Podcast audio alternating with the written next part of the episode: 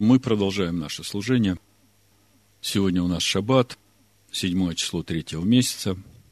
Это день, когда народ заключил завет от горы Синайской в год выхода из Египта.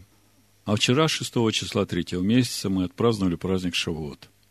Праздник излияния силы Всевышнего на наши начатки плодов нового хлебного урожая. Бикурим. Я специально сделал привязку к датам, поскольку на прошлой неделе я получил сообщение от сестры Надежды из Санкт-Петербурга с просьбой помочь разобраться. Дело в том, что ей пришло сообщение от одного драгоценного брата, которого мы все знаем. Вот коротко суть этого сообщения. Доброе утро, Бокертов. Мы исправили отчет Амеров в нашей общине согласно Писанию, а не по традиции. Смотри ссылку в конце поста. И Шавуот в этом году в воскресенье 8 Сивана, а не в пятницу 6 Сивана. Другими словами, этот брат, ссылаясь на Писание, призывает всех нас праздновать праздник Шавуот завтра, на 53-й день выхода народа из Египта. Этот брат обращался ко мне с просьбой объяснить. Я объяснял, давал ссылку на проповедь, но, как оказалось, моих объяснений было недостаточно. Сегодня утром, читая по календарю чтение Писания общины Байшалом Ехескеля, третью главу, понял, что мне самому срочно нужно спасать свою душу. Написано у Иезекииля, третья глава, 18 стих и дальше. Когда я скажу беззаконнику, смерть умрешь, а ты не будешь вразумлять его и говорить, чтобы остеречь беззаконника от беззаконного пути его, чтобы он жив был, то беззаконник тот умрет в беззаконии своем, а я взыщу кровь его от рук твоих.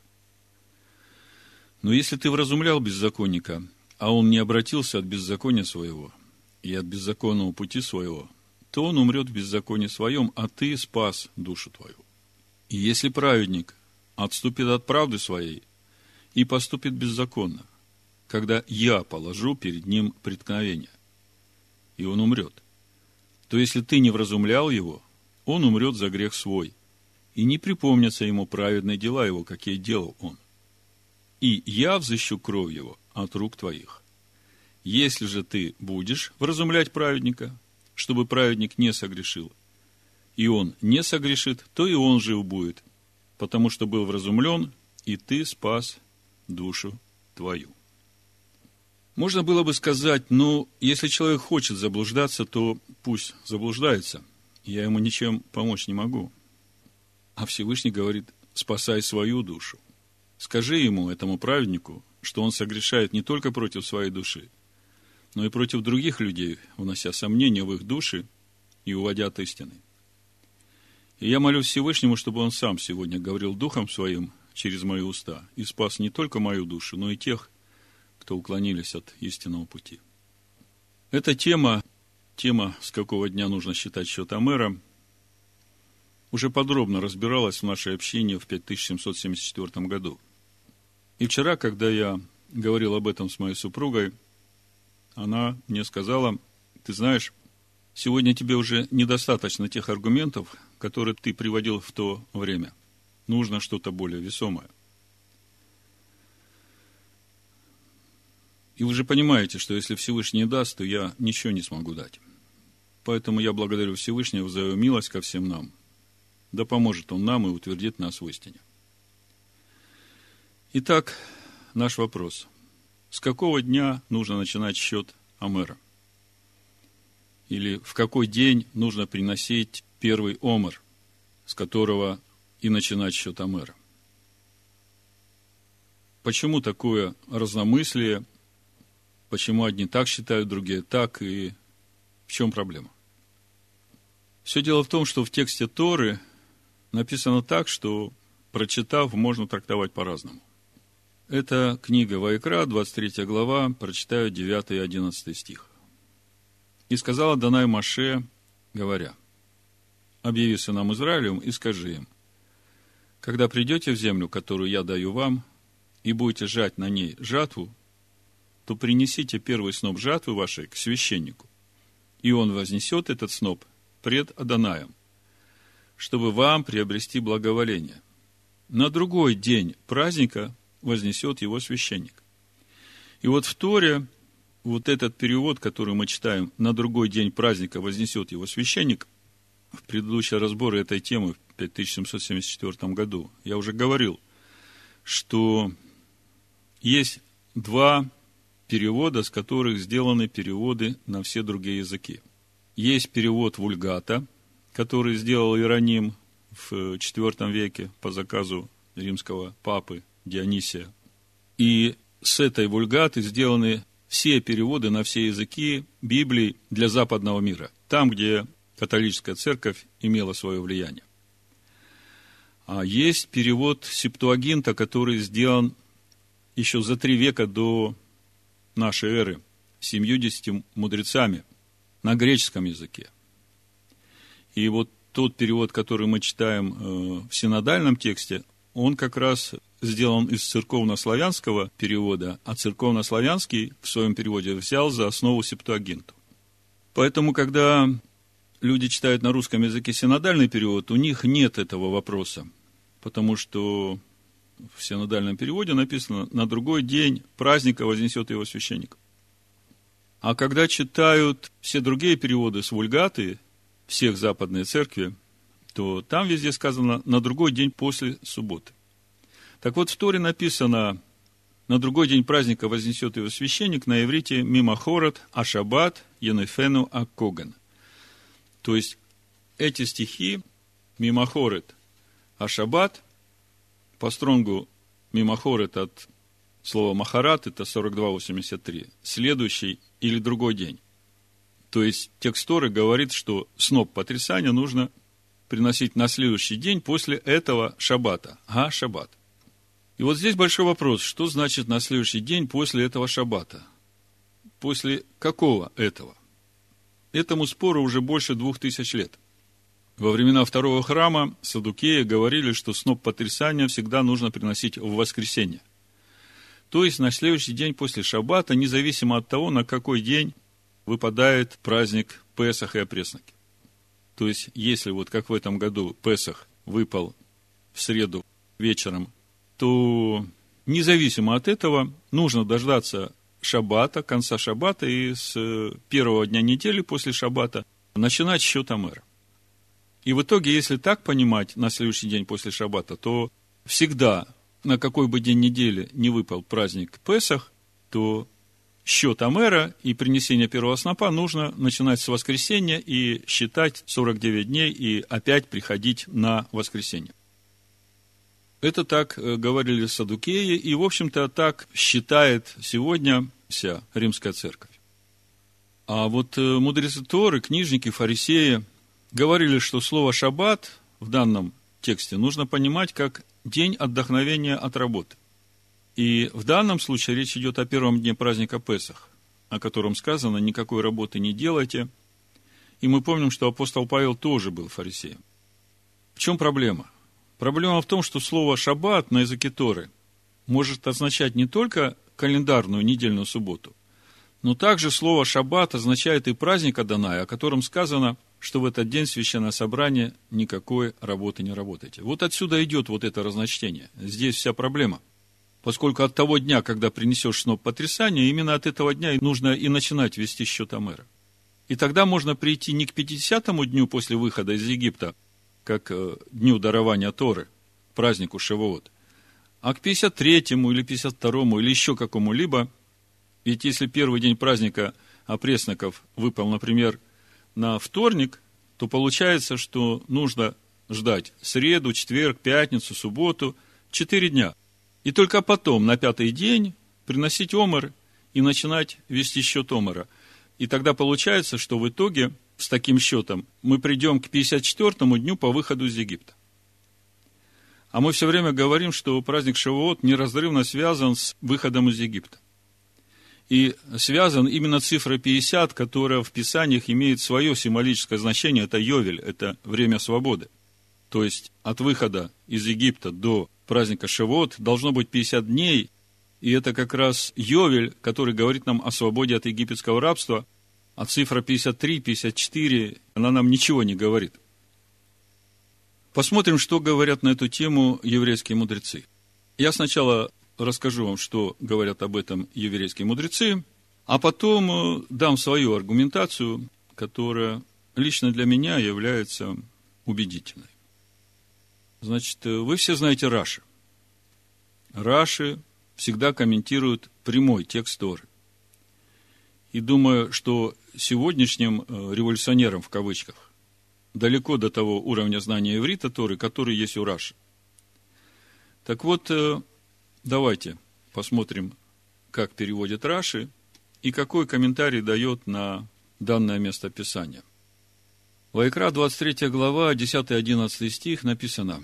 «Говори с сынами Израиля и скажи им, когда вы придете в страну, которую я даю вам, и будете жать жатву, то приносите омер из начатка вашей жатвы к священнику, и он вздымет омер пред Адонаем для благоволения к вам со следующего дня после отдохновения вздымет его священник. И вот э, какой комментарий дает Раши на эти слова со следующего дня после отдохновения. То есть, как в иврите написано мимохорот а шаббат. Это значит, на завтра, после первого дня праздника Песах. Ведь если считать, что это сказано о субботе, установленной в память о творении, то нельзя знать, о какой именно, а там стоит определяющий артикль «а» – шаббат. А слово «шаббат» на языке Торы, пишет Раша, может означать не только календарную недельную субботу, но и праздник. Этот стих был предметом спора Прушим и Цдуким Последние утверждали, что его нужно понимать буквально и начинать счет Амера с первого воскресенья после Песах. И тогда праздник Шавот, который отмечается через 50 дней от счета Амера, будет всегда выпадать на воскресенье. А мудрецы Прушим, в Каганим и трактате Миноход приводят множество доказательств того, что в этом стихе слово «шаббат» означает именно первый праздничный день. Также переводят на арамейский анкелос и торгум Янатан. Шавот следует отмечать через 50 дней после Песах. И он так же, как Песах, не привязан к определенному дню недели. Так вот, еще раз, главная мысль. Раша говорит, слово «шаббат» на языке Торы. Это очень важный момент. На языке Торы слово «шаббат» может означать не только календарную неделю, субботу, но и праздник. Дальше еще комментарий на 15 стих, здесь же, Вайкра 23 глава, написано в 15 стихе, я читаю перевод Раши. «И отсчитайте себе на следующий день после отдохновения от дня приношения вами Амера, вздымания, семь полных недель». Раши пишет, на следующий день после отдохновения, то есть на завтра после праздника. Полных. Семь полных недель. Полных, из этого мы учим, что отсчет дней нужно начинать с вечера иначе семь дней не будут полными. Естественно, считать началом дня утро, но в еврейском календаре сутки начинаются с вечера, как сказано, и был вечер, и было утро, день один. Седьмой неделе, буквально седьмой субботы, следует понимать в соответствии с арамейским переводом Анкилоса до дня после седьмой недели. И вот комментарий на 15 стих, смотрите. В пределах короткого фрагмента текста этой главы слово «шаббат» в зависимости от контекста имеет три разных значения. Иногда оно означает, как обычно, суббота, иногда праздник, как в предыдущем стихе. Здесь же оно означает неделя. Вот такое слово шаббат. И вы знаете, не случайно это есть в предыдущем разборе, я на этом долго не буду останавливаться. Не случайно 23 глава Ваикра начинается с отдельно стоящего праздника Шаббат. И в этой главе праздник Шаббат назван не просто Шаббат, а Шаббат Шабатон. Мы об этом долго говорили в предыдущий разбор. Наверное, вы слушали эту проповедь. Это Эмор, 5774 год. Дело в том, что шаббат, шаббатон, это два раза повторяется слово шаббат, и оно говорит о двух уровнях этого покоя. Первое слово шаббат – это покой от работы, никакой работы не делайте. А второе слово шаббат, шаббат, шаббатон, оно говорит о покое души. То есть, это более высокий духовный уровень, и он как раз напрямую связан именно с субботним покоем этим седьмым днем, который Всевышний называет шаббатом. Это то, что говорит Раша. Дальше почитаю немножко из э, комментариев Рамбана. Рамбан жил немного позже, это уже 11 век нашей эры, но это очень, я бы сказал, глубоко духовный комментатор, который многие вещи видит в духе и пишет об этом. И он очень смело вступает в спор с ведущими иудейскими комментаторами. И вот что он пишет э, в отношении 11 стиха. Во второй день праздника Мимохор это шаббат, вознесет его Коэн. То есть на завтра Мимохорот, после первого дня праздника Песах. Но если ты предположишь, что имеется в виду на завтра после субботы, то осталось бы неизвестным, о какой именно субботе идет речь. Так объясняет Раши. И Рамбан ссылается на это объяснение. И дальше говорит, и действительно, это самое сильное доказательство из приводимых в Талмуде. Ведь если бы в Торе было сказано, когда придете в страну и будете жать жатву, то приносите омер из начала жатвы вашей на завтра, после субботы. Можно было бы заключить, что в любое время года, когда вы бы не пришли в страну, Коэн должен вознести омер от первой жатвы на следующий день после первой же субботы. И тогда у праздника Шивот не было бы постоянного срока, ведь неизвестно, от какого дня отсчитывать семь недель. Да и в будущие годы люди не знали бы, когда следует начинать отсчет. Разве что со времени, когда заносится серп на колосе, то есть с того дня, когда он решит начать жатву, а это ведь совершенно неопределенный срок. Но если принять, что выражение «мимохор это шаббат» означает «на завтра после Йомтова», как и получили по традиции наши наставники, то все становится на свои места – Сначала Тора повелевает, чтобы в первый месяц отмечали праздник Мацы в течение семи дней, в первый день отдых, шабатон, и в седьмой день отдых, когда никакой работы не делают. А затем сказано, что когда мы вступим в святую землю, то следует на завтра после этого упомянутого отдыха принести коину омер для вознесения. И имеется в виду первый из двух названных отдыхов, то есть в празднике Песах, первый день и седьмой день никакой работы не работайте. И в тексте говорится о первом дне. Га Шаббат. Этот день отдыха. Ну и здесь еще у Рамбана очень много параллельных мест на то, как слово «шаббат» используется в разных местах Торы и Танаха. Те, у кого есть Рамбан, они могут это спокойно прочитать. Но вы знаете, чем больше читаешь вот эти все доказательства, тем больше понимаешь, что человеку, который на иврите не читает, это не является убедительным доказательством. Ну, я говорю, Раши – это тот, который знает иврит Торы лучше всякого из нас. Сто процентов. И чтобы понять его объяснение, ну, хотя бы как-то надо читать Тору на иврите – а не со словарем Стронга. Поэтому я сейчас приведу свою аргументацию, которая, я думаю, будет доступна и понятна. Брат ссылается на Писание и говорит, что мы исправили отсчет амеров в нашей общине согласно Писанию, а не по традиции.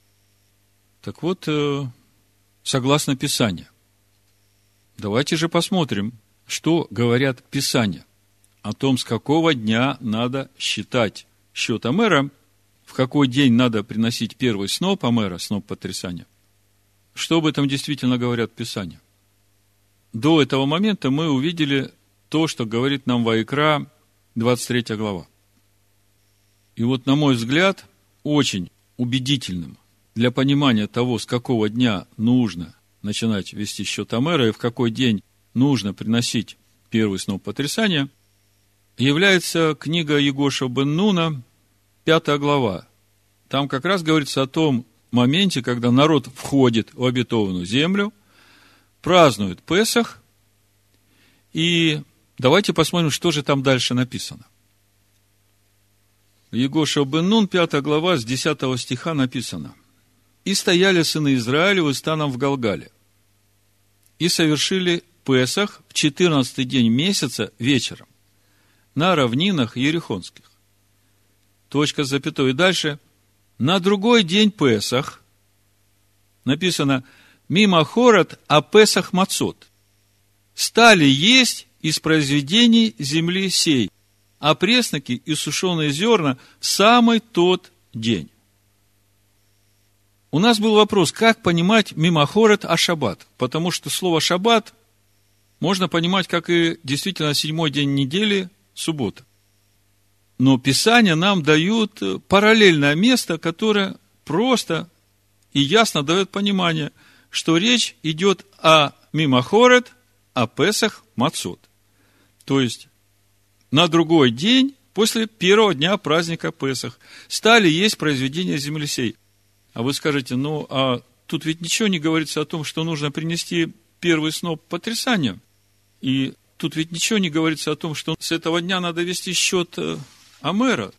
Так э, если мы посмотрим книгу Вайкра, 23 главу, то там сказано, что именно после того, как будет принесен сноп потрясания, первый сноп, то с этого дня можно начинать вкушать зерна нового урожая. Я прочитаю с 11 по 14 стих. Смотрите. 23 глава Левит. Он вознесет этот сноп перед Адонаем, чтобы вам приобрести благоволение, на другой день праздника вознесет его священник. И в день возношения снопа принесите во все сожжения Адонаю Агнца однолетнего без порока, и с ним хлебного приношения две десятых части эфы пшеничной муки, смешанной с илием, в жертву Адонаю – приятное благоухание и возлияние к нему четверть гина вина. И вот 14 стих. Никакого нового хлеба, ни сушеных зерен, ни зерен сырых, не ешьте до того дня, в который принесете приношение всесильному вашему. Это вечно постановление в роды ваши во всех жилищах ваших. То есть, новое зерна, нового урожая можно вкушать, начинать только тогда, когда уже принесен первый сноп потрясания. И что мы читаем у Егоша бен Нуна в пятой главе? 14 день месяца вечером на равнинах Иерихонских совершили Песах. И на другой день Песах написано Мимохорот, а Песах Мацот. То есть, на следующий день, после первого дня праздника опресноков, они начали вкушать произведения земли сей, опресноки и сушеные зерна, самый тот день. А это значит, что в тот день мимохорет, а Песах Мацот, утром на рассвете был принесен сноп потрясания, как записано в Торе. И в тот же день они начали кушать произведения земли, и дальше написано, Аман перестал падать на другой день после того, как они стали есть произведения земли, и не было более ман у сынов Израилевых, но они ели в тот год произведения земли ханаанской. Другими словами, словосочетание в Торе – Мимохор – это шаббат. То, которое вызывает так много споров уже последние две тысячи лет. Расшифровывается Ягуша бен лучшим учеником Маше, я бы сказал. И он говорит, что речь идет о мимохорот, о Песах Мацот. Вот здесь и снимаются все противоречия в понимании. Мимохор это шаббат, это и есть мимохор это Песах Мацот. А это значит, что нужно вести счет Амера именно на следующий день, после первого дня праздника опресноков, дня отдохновения. Думаю, что этого одного аргумента уже вполне достаточно, чтобы снять все разногласия. В предыдущий разбор, там в Эмор, 74 год, с какого дня вести счет Амера, я приводил местописание Лука, 6 глава, 1 стих. С этим стихом та же самая ситуация большая часть перевода взяты из вульгаты. И только церковно-славянский перевод дает тот перевод, который мы читаем в синодальном. Лука 6 глава с 1 стиха написано «В субботу, первую, во втором дне Песах». То есть, второй день Песах выпал на субботу. А второй день Песах – это как раз и есть день принесения первого снопа, с которого нужно начинать счет Амера. Случилось ему проходить за сейными полями, и ученики его срывали колосья и ели, растирая руками. То есть, если бы в субботу, первую, во втором дне Песах, утром не было бы принесен сноп потрясания, то они не имели бы права есть колосья хлеба нового урожая. С ними ведь был сам Машех. Они срывали и ели. Вот это слово в первую, во втором дне Песах по стронгу 12.07. Первый после второго, второй из первых. То есть, комментаторы, те, которые считают, что мимохор это шаббат надо считать с воскресенья, то есть все время с воскресенья после субботы, они этот аргумент не принимают. Я понимаю.